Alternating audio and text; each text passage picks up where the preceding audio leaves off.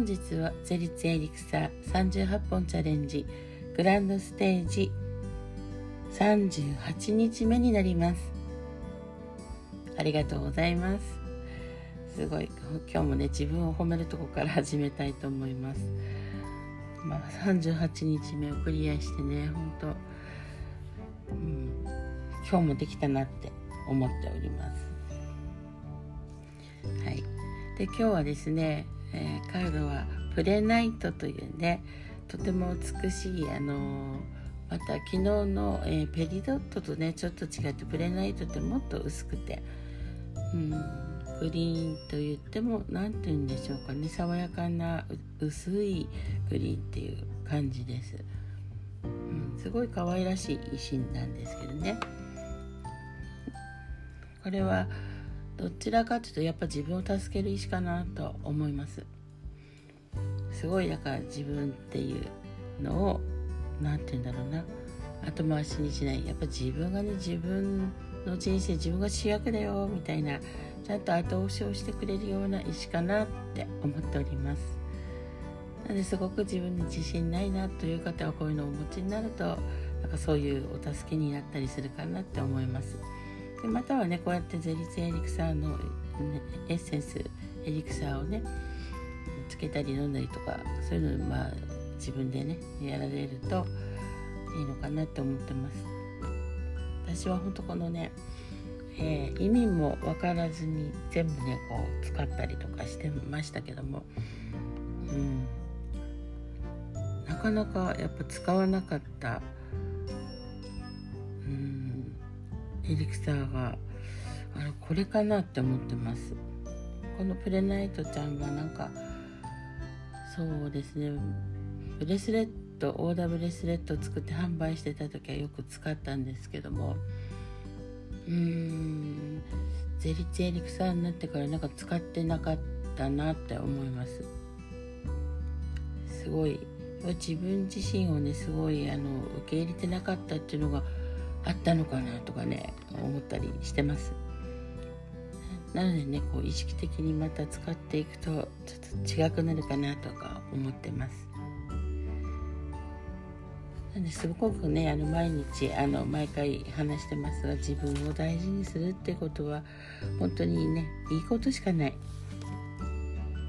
いいことばっかりありますのでぜひぜひね自分を喜ばすためのことをしていくと初めて人を喜ばすことができるかなと思っております。で今日はですねちょっとねあの思考を変えまして、えー、ちょっと気になる美しいなと思ってちょっとね「古事記物語」のねえー、っと小林生命さんっていうのかしら宮崎みどりさんがね書いてらっしゃる「まあ、古事記物語」というね本があるんですけどもずっとね使わずにあの眠ってるので ちょっとね第一話読んでみたいなと思います。創世の神々と高天原。降ることに伝う。この世界の始まりは天もなく地もなく時間も空間もない。あるのかないのかもわからない。混ざり合っているようで混ざり合ってもいない。ただただ薄暗くもやもやとした状態が果てしなくどこまでも広がっているのでした。呼び名もまだありません。その時天の中心から「たかあまはら高天原と呼ぶ声が聞こえたように思われました。すると天と地が分かれ出したくさんの小さな光の粒がこの世界に現れたのです。雨のみなか主の神でした。宇宙の心そのものであるこの神様はあらゆるところに満ち溢れておられたために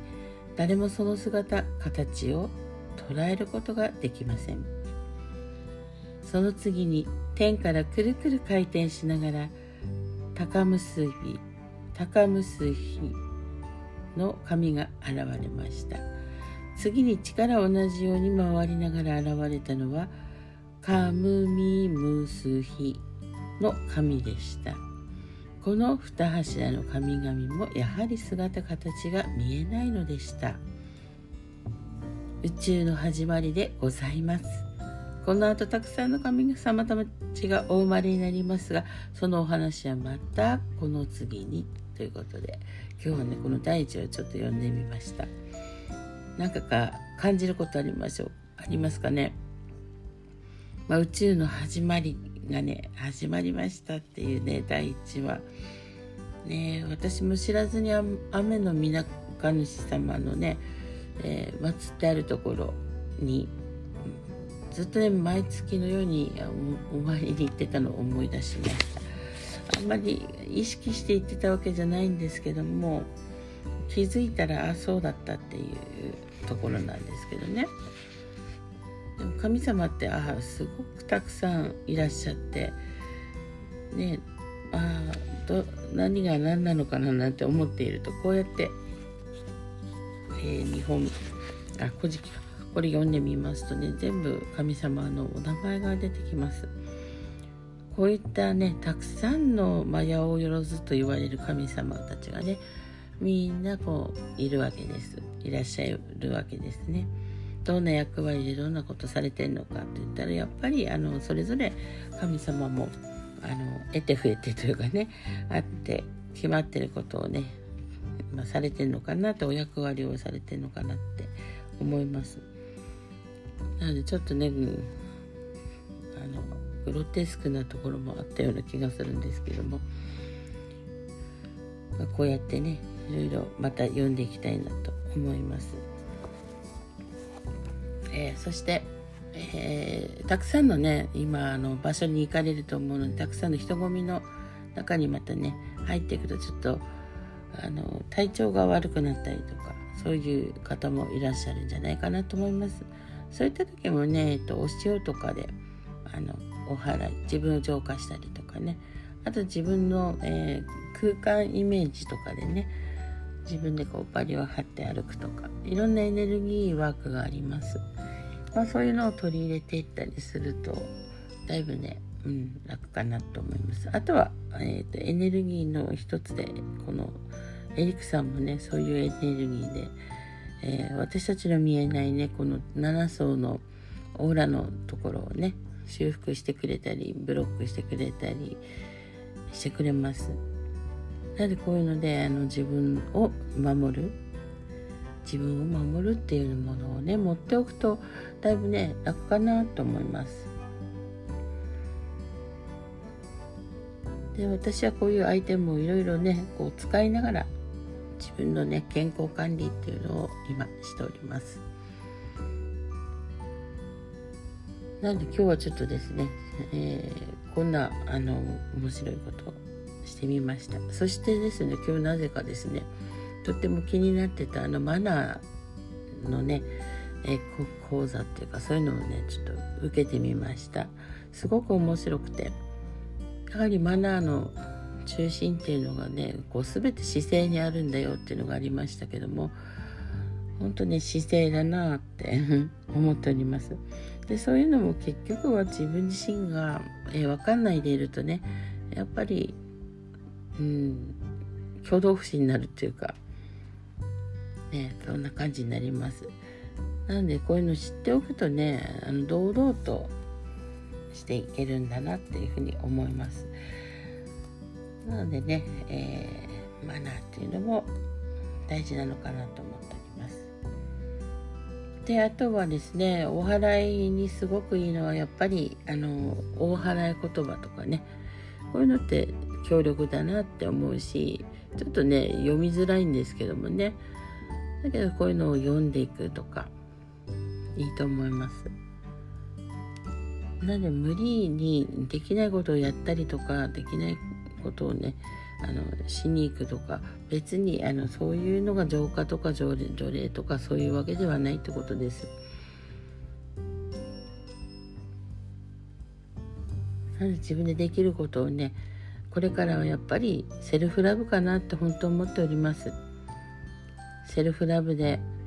ね本当自分を大切に自分をね愛する自分の声を聞いていくそういうのが大事かなと思っております。なんでね自分でできることをどんどんまた増やしていってみてはいかがでしょうか。すごい連休中でしょうけども、えー、やっぱねこの連休もうちょっとですね明日明日明けると5日からまたちょっとねガラッと空気が変わってまいりますので、えあと一息です、皆さんじゃあまたこう宇宙とつながるイメージをしながら、ね、今日も浄化をしていってみてください。それではこの辺で。ごきげんよう。